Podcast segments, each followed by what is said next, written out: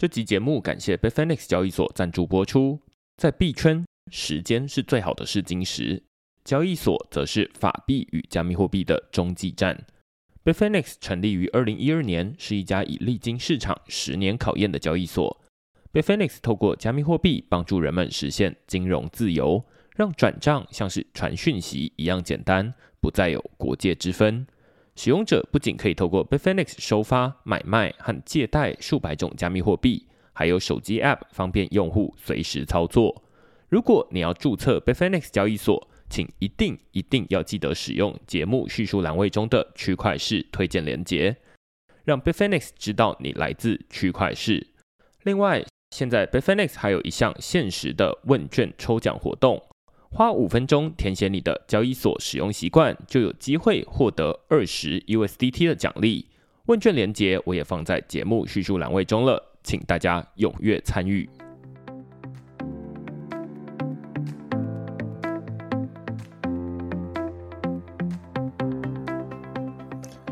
Hello，大家好，欢迎大家来到区块势的 Podcast，我是区块势的作者许明恩。那先简单介绍一下区块势哦。区块是一个礼拜会出刊三封的 email 给付费的会员，那其中一封就是你现在听到的区块势 Podcast。那另外两封我们讨论什么呢？第一封讨论的是 Worldcoin 发币，扫描眼球红膜为何能换得加密货币？那这篇文章其实在讨论最近的一个蛮重要的新闻啦，就是大家或多或少有听过，甚至有用过，就是 ChatGPT。那 ChatGPT 它是由一间公司叫 OpenAI 他们开发出来的产品。那 OpenAI 的创办人 Sam Altman，他其实除了做 AI 之外，呃，他还有另外一项专案叫做 Worldcoin。那 Worldcoin 这一项专案呢，它到底在做什么？大家会觉得过去可能不一定有听过，至少相较于这个 ChatGPT 来说，它是一个还没有那么有名气的一个专案哦。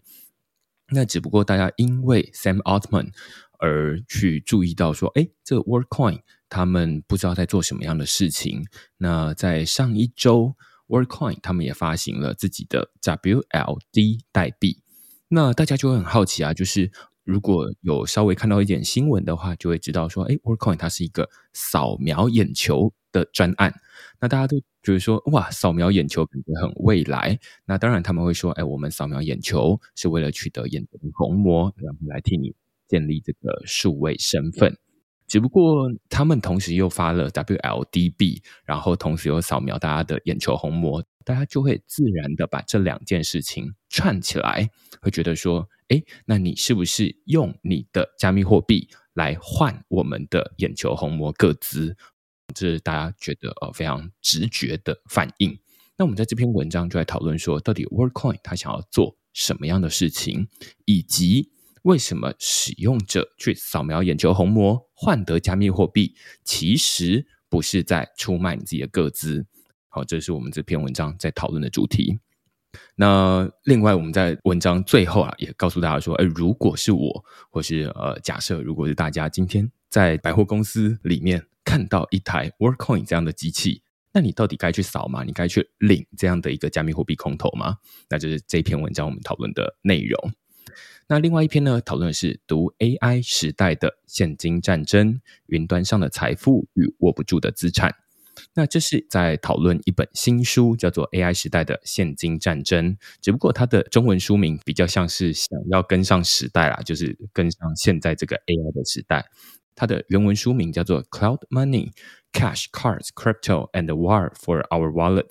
那从原文书名就可以。听得出来，他其实不是在讨论什么 AI，而是在讨论金钱。那只是他在讨论的是说，哎，金钱以前我们是纸钞，那随着纸钞慢慢的云端化之后，它也慢慢的从每一个人手上自己持有的资产，变成是由企业、由金融机构替你管理的数位资产。那所以他在这本书里面就会讨论说，哎，这其实是一个现金战争，也就是由金融机构向政府、向个人发动的一个现金战争。那我们在这篇文章也讨论说，这个这篇这本书它都在讨论什么样的东西，以及他在书的后半段来讨论加密货币以及央行数位货币所谓的 CBDC 如何因应这样的一个金钱越来越数位化的发展。好，所以我们这篇文章来讨论这个主题。那如果大家对这些主题有兴趣的话呢，欢迎到 Google 上面搜寻“区块式趋势的事”，你就可以找到所有的内容了。也欢迎大家用付费订阅来支持区块式的营运。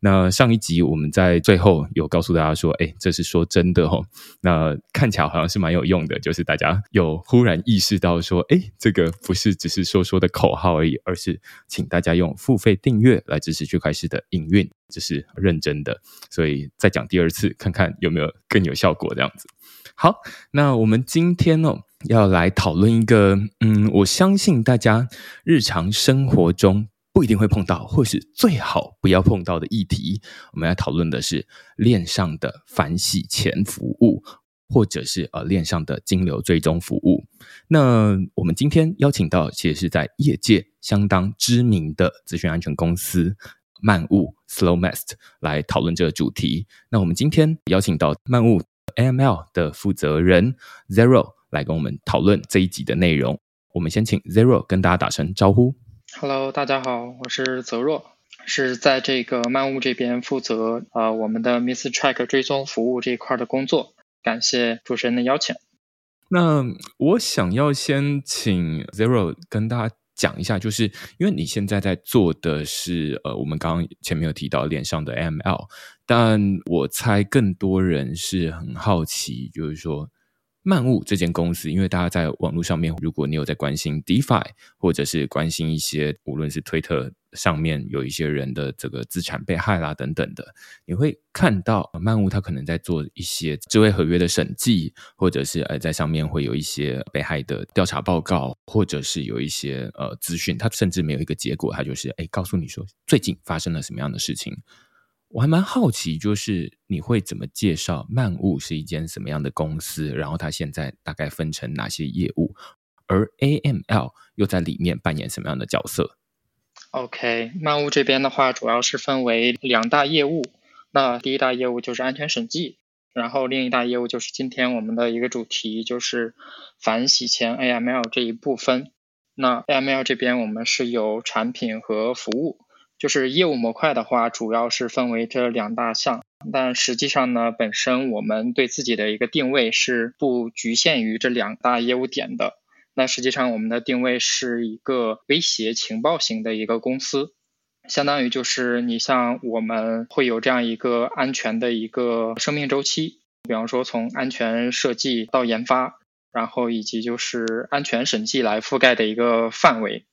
然后呢，以及就是说你这个项目 B 端或者 C 端，那可能出现一些被盗币或者怎样的一个情况，那我们就说在这个事件的一个后期，也有帮你做一个安全的一个风控，相当于是就是链上的一个追踪溯源的一个应急响应分析。那总体来说就是事前、事中、事后，那我们相当于整个链路都能够覆盖到。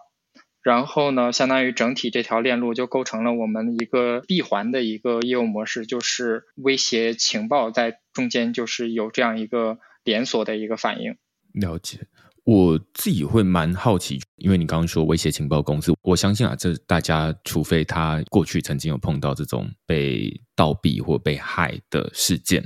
要不然他可能平常不太会接触到这些东西，或者他比较像是把它当成是一个新闻来看待，就是说，哦，有一些 DeFi 或者是有一些个人，他因为什么什么什么样的原因，最后他的资产弄丢了。那但是绝大多数人大概都是旁观者。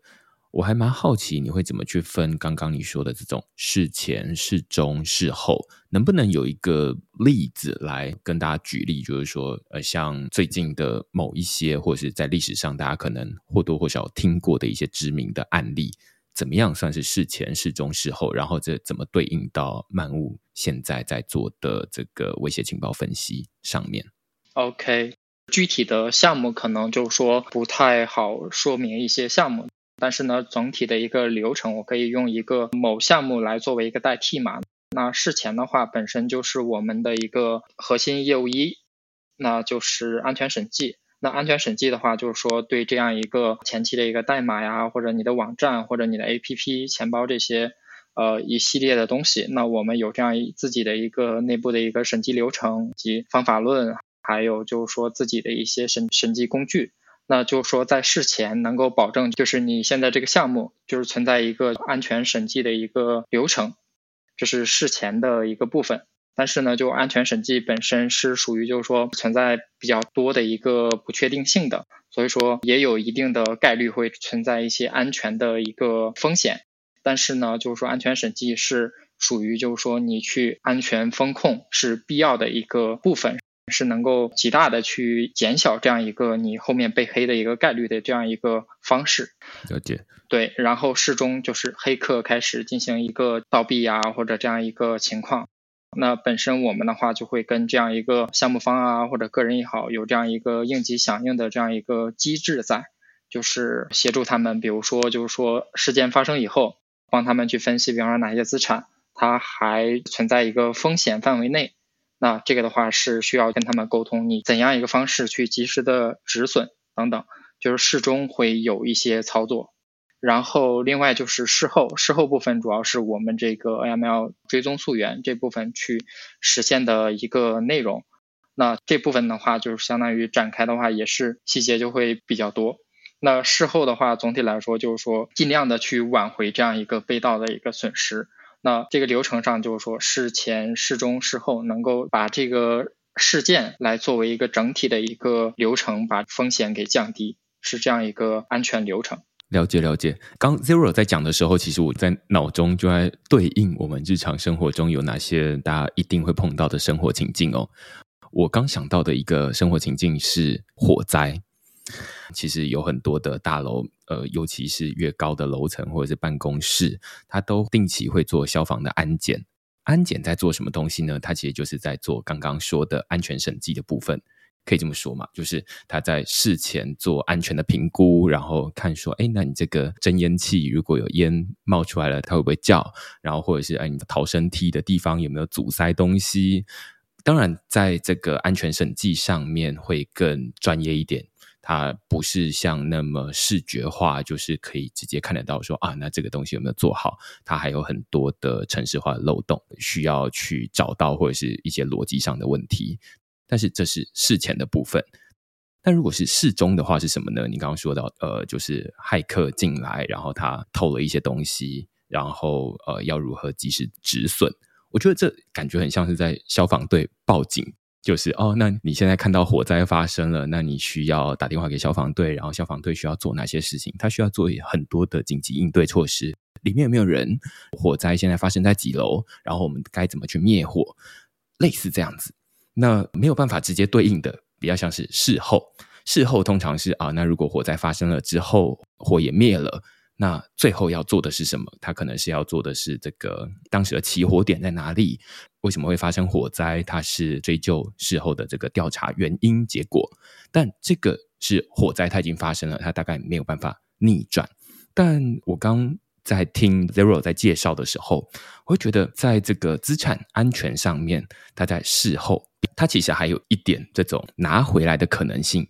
不像是火灾，就是说啊，那烧完就没了，那你只能认赔，而是他可能可以从骇客事后的蛛丝马迹追回到那个人，那甚至他有可能主动或被动的方式把钱给归还。我不知道是不是可以用这样的一个简单的类比，然后来对应，就是说啊，刚刚你说的。漫物现在在做的威胁情报的事前、事中、事后三个阶段。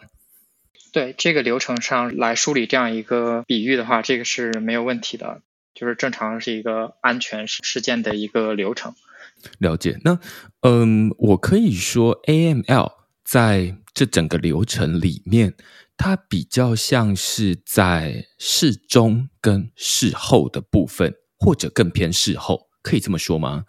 对，是这样的。事中还有一项就是说要分析一下，就是被盗的一个情况嘛。然后事中事后，就是事件发生了以后，基本上这些事情都是要流程化去做的一个事情。那就是说追踪溯源这部分，确实是放在事中和事后这部分可能更妥当一点。嗯嗯嗯，我自己会蛮好奇，就是说大家在这种追踪溯源，例如说在这种火灾发生的时候，那它可能有一个固定的流程，但大家也知道说啊，大概是有这三个流程而已，但实际上不知道说，诶，那最一开始你们可能会拿到哪些资料？例如说要去探勘这个火场的这些调查官，他们可能要看到的是某些东西，然后最后他要输出。就是 input 跟 output 的结果到底是哪些东西？如果套用在这个链上的 AML 上面，会是什么样的一个流程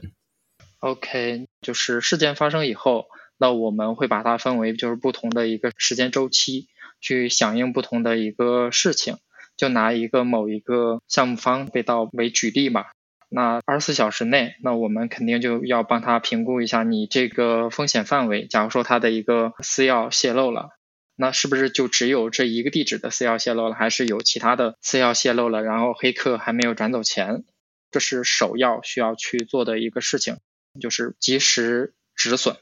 然后另外一点就是说，还有一个及时止损的一个方式，就是说这个钱。它本身这个东西，如果说有一些是能够被冻结的，这部分也是在二十四小时内需要确定出来，然后方便就是这些受害者能够及时的去和这些偷跟方去联系，能够去做进一步的一个止损。不然的话，就是黑客进一步把这个钱换成其他的一个代币啊，或者什么其他的一个资产，那本身这个东西就会出现另一种情况。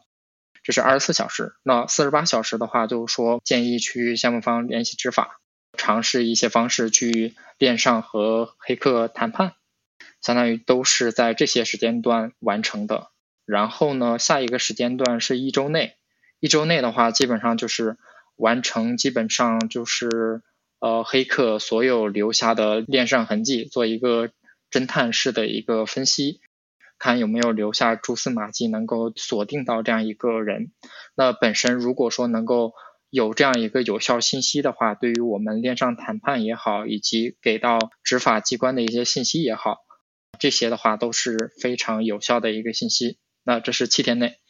那下一个阶段就是一个月之内，一个月之内相当于就是我们会覆盖到，就是说这个钱，假如说他还没有转完，那可能就是说在这一个月之内。或者更长的一个时间内，我们对这个黑客的一个资金进行一个监控，并且呢，就说把被盗的这个资产这些黑客地址同步给我们合作的各大交易所。那他们那边拿到这个黑客地址列表的话，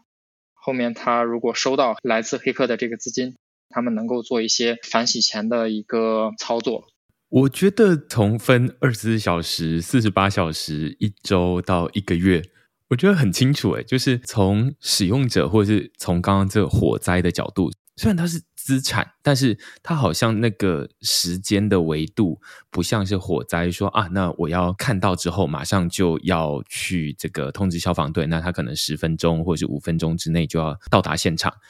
这可能是用二十四小时、四十八小时，它的时间可能是稍微拉长一点，但是这可能也只是个大概的区分啦，说不定它实际上发生在呃几分钟之内。但是我觉得这还蛮有趣的，就是在二十四小时之内你要确认灾情，然后要及时止损，然后接下来四十八小时要联系这个执法单位啦，然后或者是跟骇客来谈判。我会蛮好奇这些流程每一个底下它到底是如何运作。例如说，假设有一个受害人，那他最一开始是他主动来找漫物，还是漫物找到他？这是一个大家可能还不是那么清楚的问题。这取决于到底漫物是如何取得这样的一个案件的来源。假设他来找的话，那当然可以特别去问他。但我会蛮好奇，就是这每一个你刚刚从二十四小时一路讲到一个月里面的每一步，它确切到底是如何运作的？应该说，漫物的团队到底是如何找到这些案件的来源？是在 Twitter 上面主动监控，看有没有人发这样的事情吗？或者是在链上监控，或者是其实都有？对，是这样的，就是本身的这个东西，刚也说了嘛，就是实际上我们是一个威胁情报为核心的一个公司。那这样的话，就是你如果从一个角度，就是说从一个威胁情报的一个角度的话，呃，本身就是说这些信息我们都是要去获取的。主动和被动都有这样一个内部的一个流程方式。那被动这边的话，就是说我们本身就是说官网，你如果说有这样一个受害者的话，都可以去给我们官网就反洗钱那边去提交这样一个相关的一些信息。那我们内部会有自己的一个流程，就是在一一段时间内给你反馈、评估一些啊，后面就是说怎么去跟进这个事情。那主动这边的话就是。比方说，我们去关注一些行业动态，然后像一些大大小小的一些项目方，或者是一些个人，Twitter 上或者一些社交媒体，或者就是说他们会艾特我们，或者说就是我们看到了他的消息，那我们会跟他进行一个沟通和联系，看能不能就是能够去进一步协助他们。对，然后以及就是说，刚也提到了，实际上 N A M L 这块儿事前也是有一些，就是说有一些基础的，因为本身这个东西是威胁情报嘛。那历史上发生了这么多的被黑事件，我们内部是有自己的一个 case 库的，它会就是说归集，比方说呃黑客团伙的各种发生的各种被黑事件，然后以及就是说它的一个洗钱手法，整体来说就是有点像那种。罪犯档案那种感觉，嗯嗯嗯，我觉得蛮有趣的哦。就是首先第一件事情就是，如果未来大家有遇到自己这种呃被骇客入侵的状况的话，可以自己到这个漫物的网站上面去回报有这样的事件发生。只不过这个状态就比较像是回报，但因为。回报总是没有付钱的嘛，那你大概很难期待，就是他能在可能几分钟之内马上替你处理。我可以这么说吗？还是他其实是有一个非常及时的处理流程在应对这件事情？就是他回报了之后，他到底可以期待哪些东西？OK，首先呢，就是说。本身呢，就是像这些受害者，他提交了信息，实际上一个从威胁情报的一个角度来看的话，就是他给我们提交了一个情报，所以说这个的话，对于我们这边的话是很重视这个社区给我们的一些信息反馈的，呃，社区会给到我们很多的情报，对，然后相当于我们内部会有一个流程，会在最多是三到五天，因为我们。团队内部还有其他的一些，比方说 AML 的 case 在忙啊。总体来说，会有一个内部的流程，会协助到这些提交过来信息的这些人，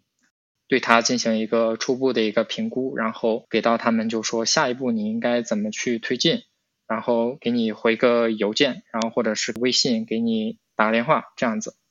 了解，所以我听起来比较像是一个互惠的概念，就是如果从漫屋的 AML team 的角度来看的话，AML 呃需要获得的其中一部分就是威胁情报。那情报的来源除了自己主动去监控这些链上的活动之外，很重要的一个另外一个来源来自于大家的主动的回报。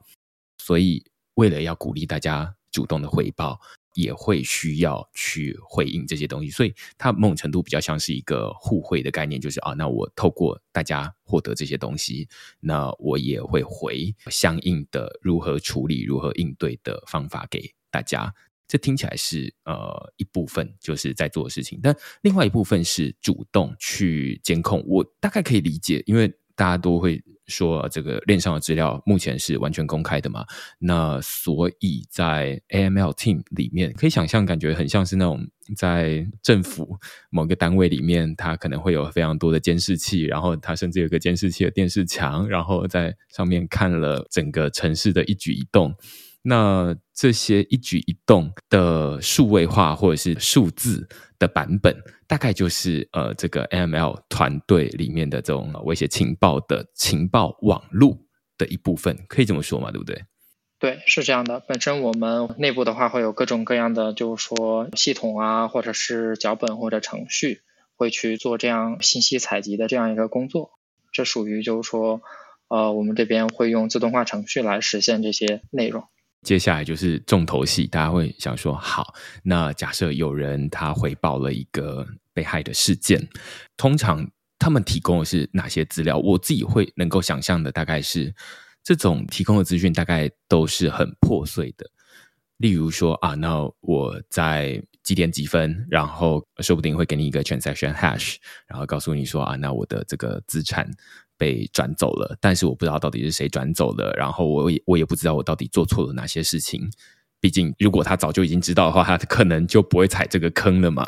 那所以，通常会发生什么样的事情？然后你们看过这么多这种骇客事件之后，能不能大概分类，就是说啊，那通常他提供哪些资讯？那你们可能用直觉判断就知道说啊，那这一定是哪一类。然后你要跟他拿哪些资讯？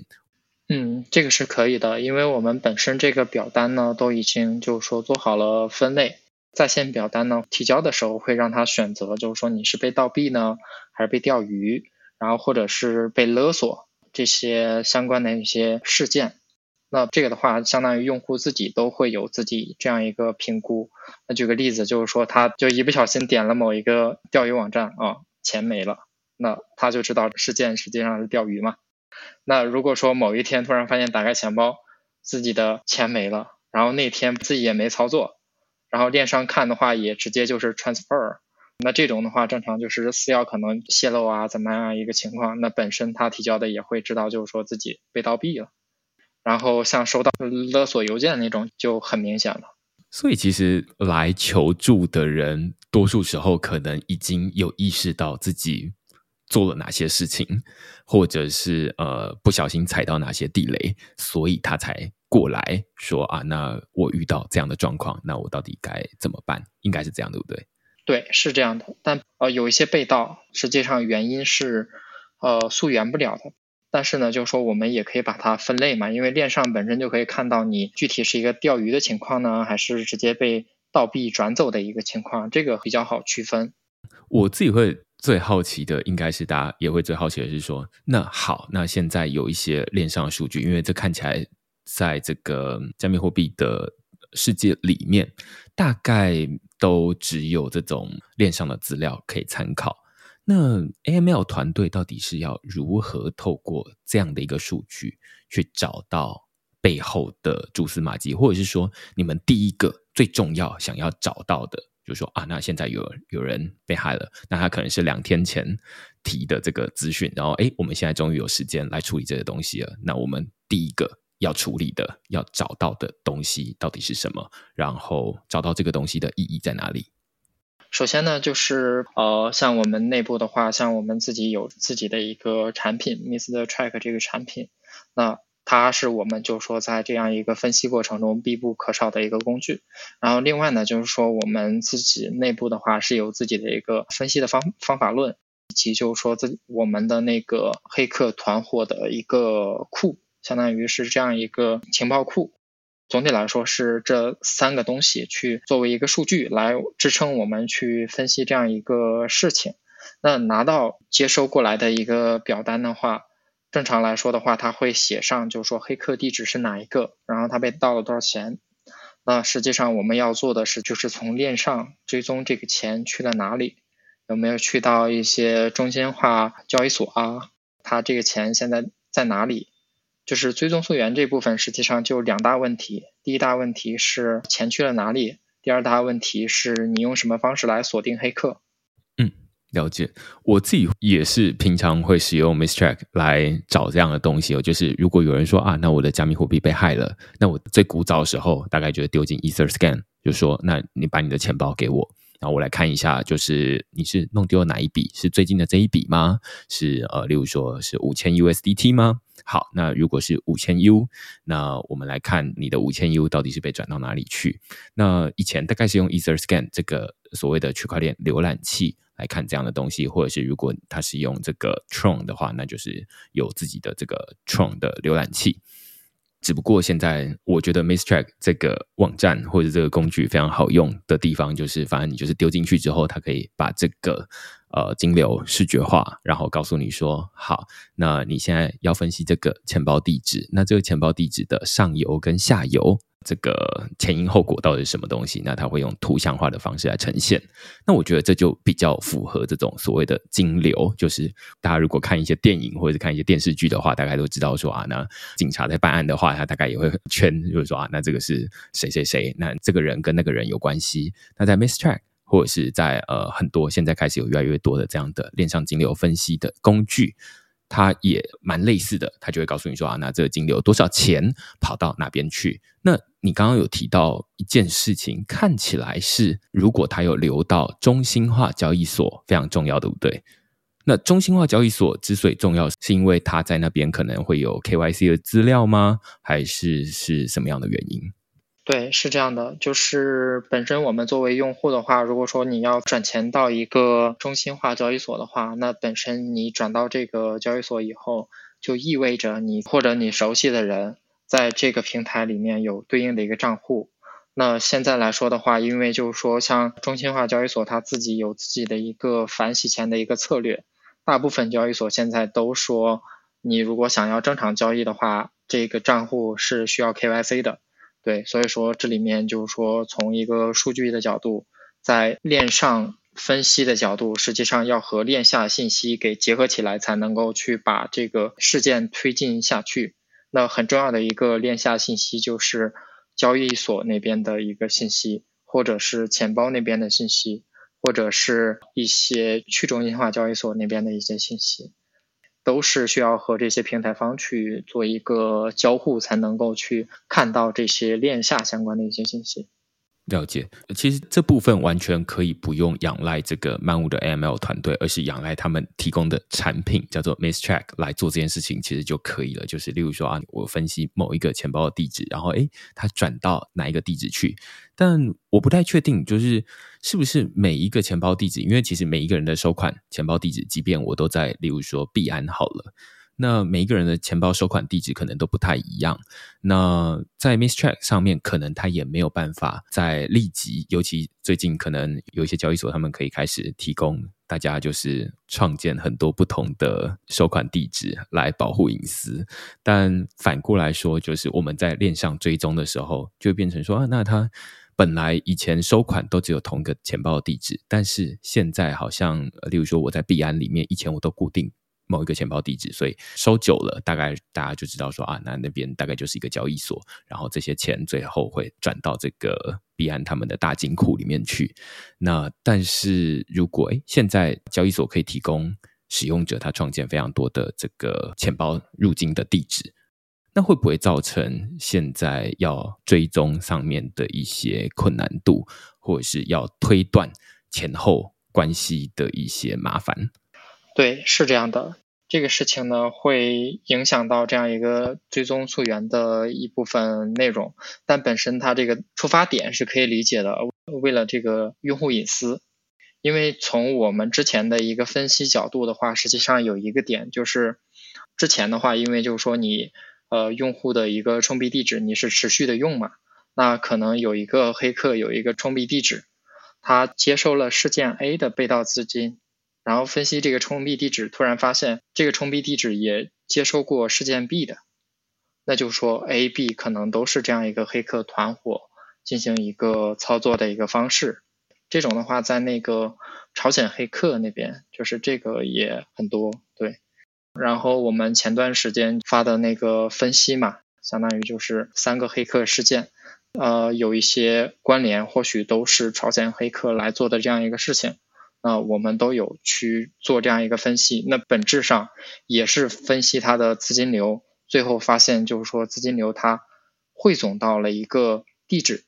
这个地址呢，它这个资金来自三方被盗的资金，那这三个事件可能都是这个。哦，懂懂懂，所以很有趣，因为我自己会在这种链上金流追踪的时候，当然个人你要追踪，它很容易就。追一追之后，他就你会越追越发散了。呃，例如说往前追或往后追，然后你发现说，呃，我现在转过去被钓鱼或者是被偷走的钱，它可能转了一层又一层又一层又一层。那如果转了超过三层以上，它都还没有到一个中心化交易所的话，你可能就会觉得，哦，那感觉好像那一笔钱已经不知道被洗到哪里去了。但是反过来说，如果有时候呃你有能力，这当然需要一些专业技能啊，就是它可能中间经过了非常多伪装，或者是呃甚至是大家在网络上面、在新闻上面有时候会看到的所谓的混币器或者去中心化交易所等等很多不同的工具来混淆大家的视听。那这到底这就会让追踪前后关系变得有点困难。但是如果你能够追得到的话，那大概就可以。像刚刚 Zero 说的，就是你可以得到哦，原来这三起本来看起来相互独立的骇客事件，其实他们是同一群人所为。那如果你本来就知道说啊，那其中某一件事情，那就是北韩、朝鲜他们的这个。骇客国家队做的，那 现在你就可以知道说啊，那原来这三起都是他们同一群人做的这样子。那但大家都会想要问说，现在在追踪这些链上的犯罪金流，如果说刚刚说最容易的就是最好他直接偷完我的钱，然后他就直接转进他的币安交易所或者是任何一间中心化交易所，那这可能是最天真的骇客。我就可能就直接找币安，或者是找什么样的报警，然后告诉他说：“哎，那金流就直接流进币安，那可能请警方去联系交易所去冻结这笔资金等等的。”这个可能是最简单的状况。那有没有最复杂的状况？例如说，大家可能都会知道混币器，它可能是一个很复杂的状况，或者说资金它进到去中心化交易所，或者什么样的状况是你们会觉得说啊，这是一个。复杂或者是棘手的状况，这个问题实际上我得谨慎回答，因为作为一个对我要考虑到受众，那万一受众里面有一个黑客，那我对吧？哦，那我们就在教他如何躲避。是的，是的。那这个的话，其实我能够分享的就是说共识性的一个东西了。那就是说，可能一些涉及到更深层的一些东西，我不会分享。总的来说，就是像主持人说的这样一个。概念就是混币器确实有这样一个方式，一些 DEX 也可以实现这些许的这样一个功能。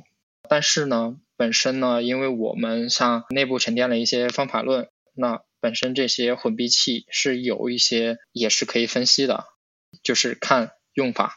你像最知名的 Tornado Cache 嘛，嗯、那本身这个东西他说的自己是一个隐私工具，对吧？是。就是说，不同人用的话，实际上用的效果是不一样的。哦，嗯、我简单帮大家解释一下 Tornado Cash 在做什么好了。虽然之前前面几集我们在讨论呃零知识证明的时候，其实有简单说过 Tornado Cash，但其实要解释这个状况也不困难。就是 Tornado Cash 它是一个大家所谓的在链上的一个混币器。那它的操作从使用者的角度来看的话，其实也呃蛮单纯的。举例说，假设呃我是一个一般的使用者，那我手上有十颗的以太币，那他们主打当然是他们是呃一个隐私的工具了。那所以你就可以把这十颗的以太币，呃无论是用一次十颗的方式存进去这个 Tornado Cash 里面，或者是你可以把它分十次，然后每一次一颗以太币存进去都可以。那但是它在这个 Toronto Cash 上面，它会指定你要用一个固定的金额。那当大家每一个人都是用存固定金额的时候呢，你也存一颗，他也存一颗。那到时候他领一颗，他领十颗，你就会有点分不出来到底彼此的这种金额到底谁是谁的。要不然，例如说我存一个非常特别的数字，例如说是这个三二七点。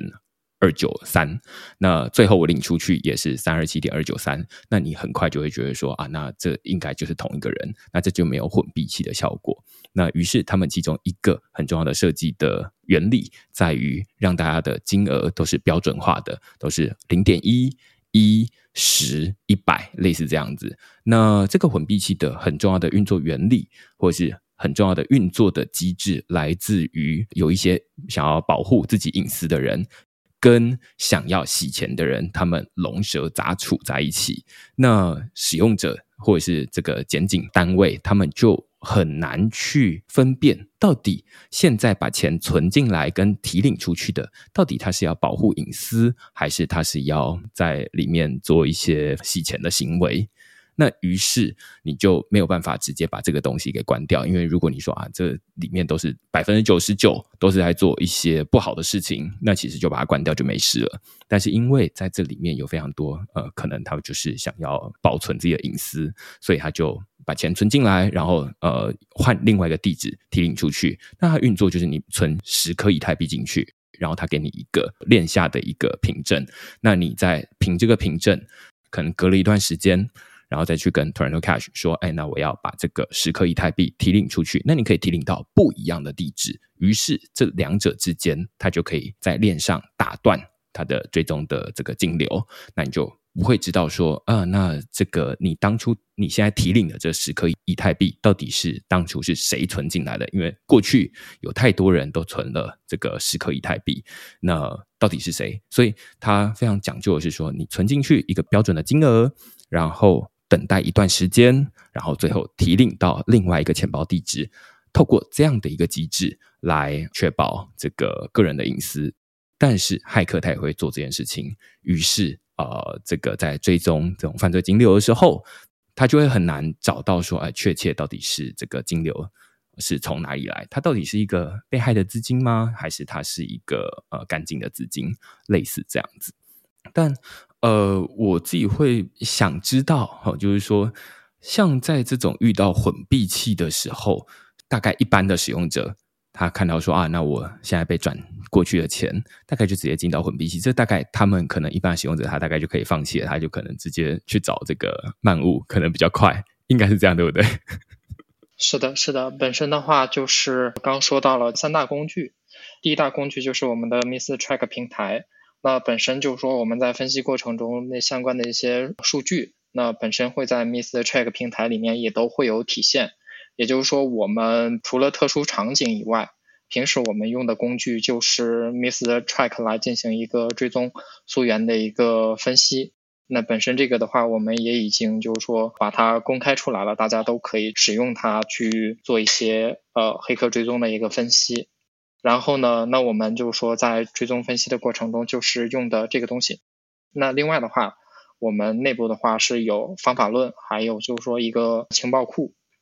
然后方法论那边的话，就是包括就是说像混币器的一些分析，然后以及像一些呃隐私 DEX 的一些分析。那本身我们这些都是有自己的一个就是工作流程对应的一些自动化工具。这个是属于就是说不对外的，属于我们这个追踪溯源服务里面涉及到的一些部分。我自己在推特上面偶尔会看到一些状况哦，他倒不是说执法单位他就直接去找到这个骇客，而是骇客他可能不知道什么样的原因，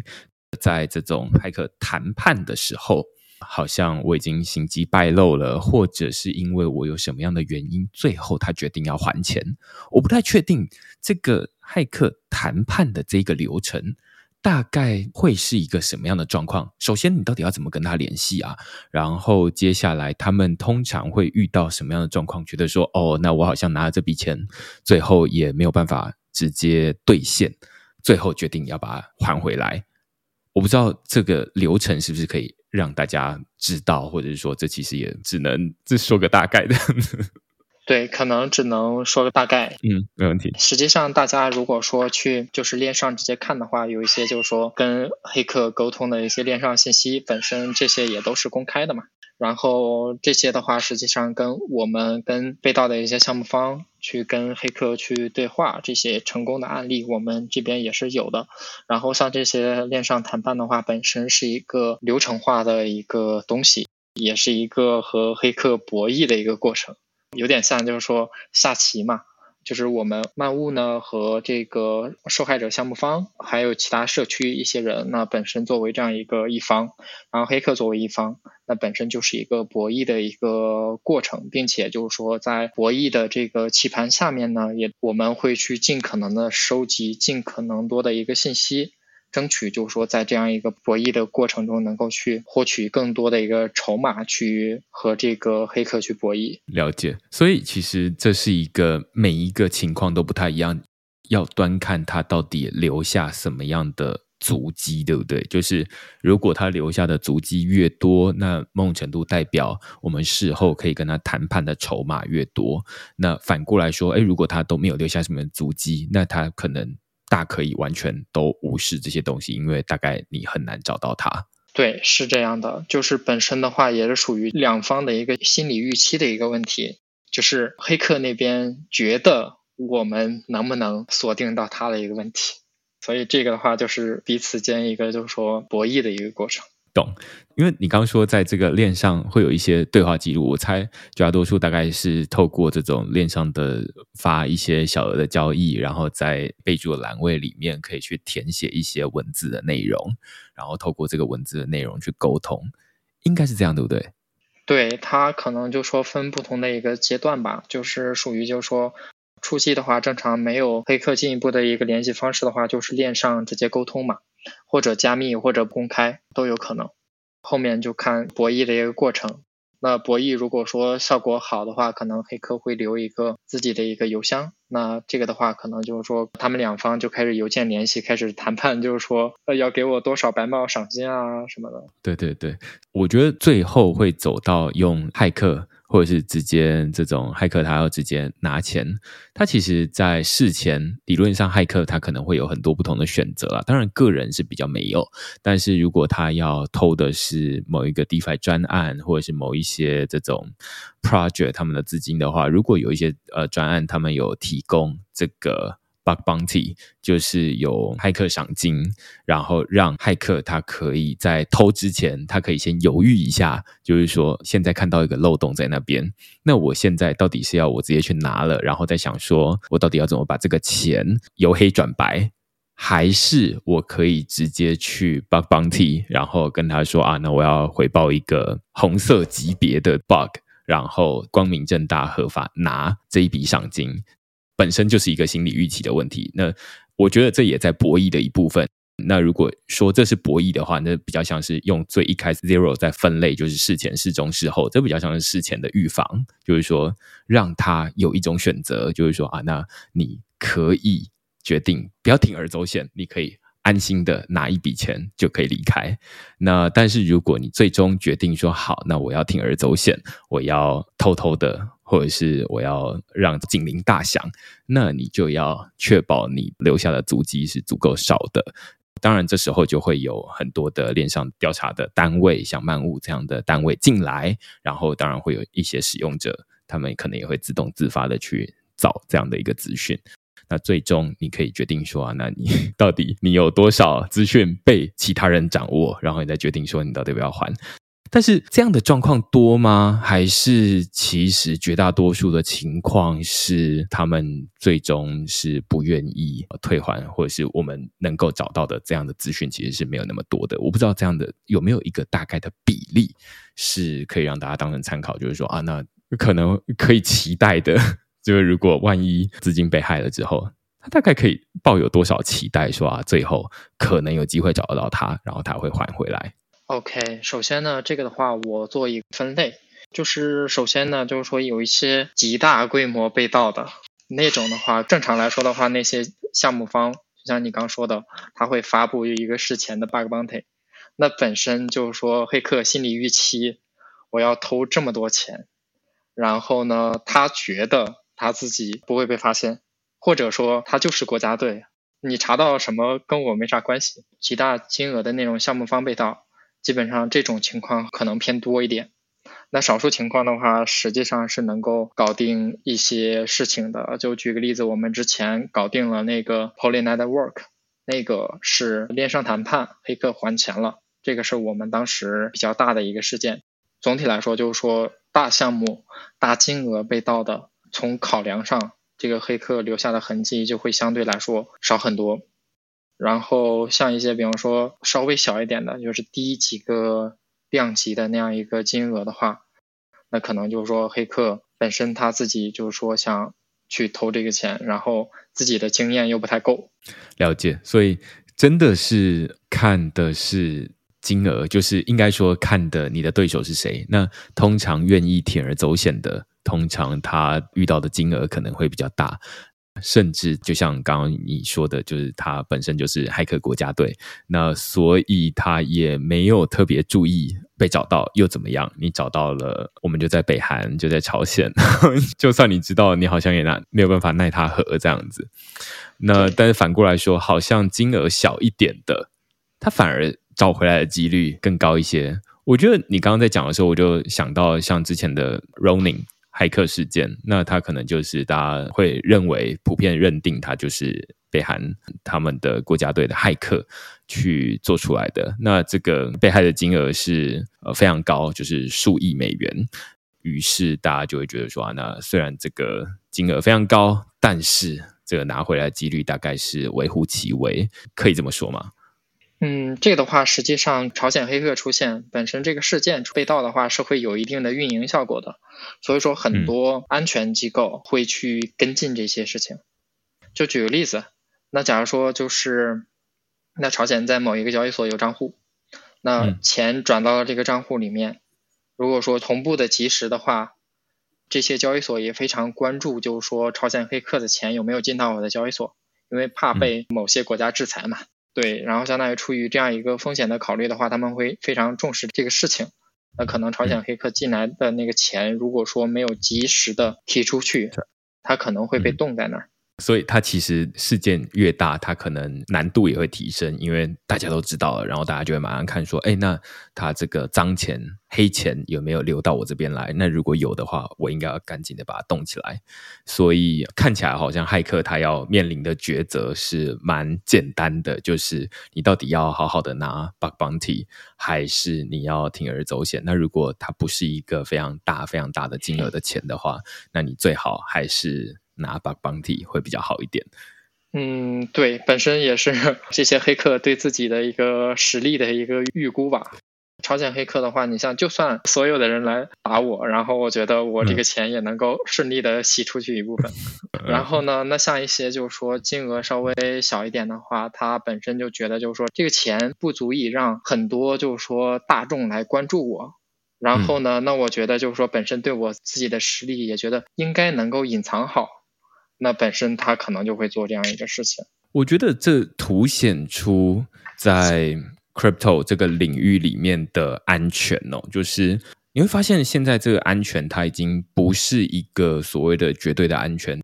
当然，大家都不希望资金被盗，然后大家都不希望骇客入侵。但是骇客他现在需要做的事情，我觉得跟最一开始比特币它问世的时候的状况。是蛮类似的，就是最后靠的都是经济诱因，就是这件事情有没有足够你花这么高的风险去铤而走险。例如说，你想要呃攻破这个比特币的 Proof of Work，那理论上、技术上，大家会说哦是可行的。但是如果你衡量你攻击去 double spending 一笔钱，双花一笔钱所要支付的成本。你就会算一算之后，会发现说，啊，那这样子经济上面不划算，所以到目前为止不会有骇客想要做这件事情。我觉得到现在这个呃链上的反洗钱，其实好像也有类似的状况，就是骇客他一定会出现，然后他会出现在大大小小的地方，但是你大概可以想象，长期的未来，它会是一个，除非眼前的利益真的是非常巨大。或者是他本身就无所畏惧，也就是他是代表某一个国家，那或许他有可能会做这件事情。但反过来说，如果他是一个中小型的小型的，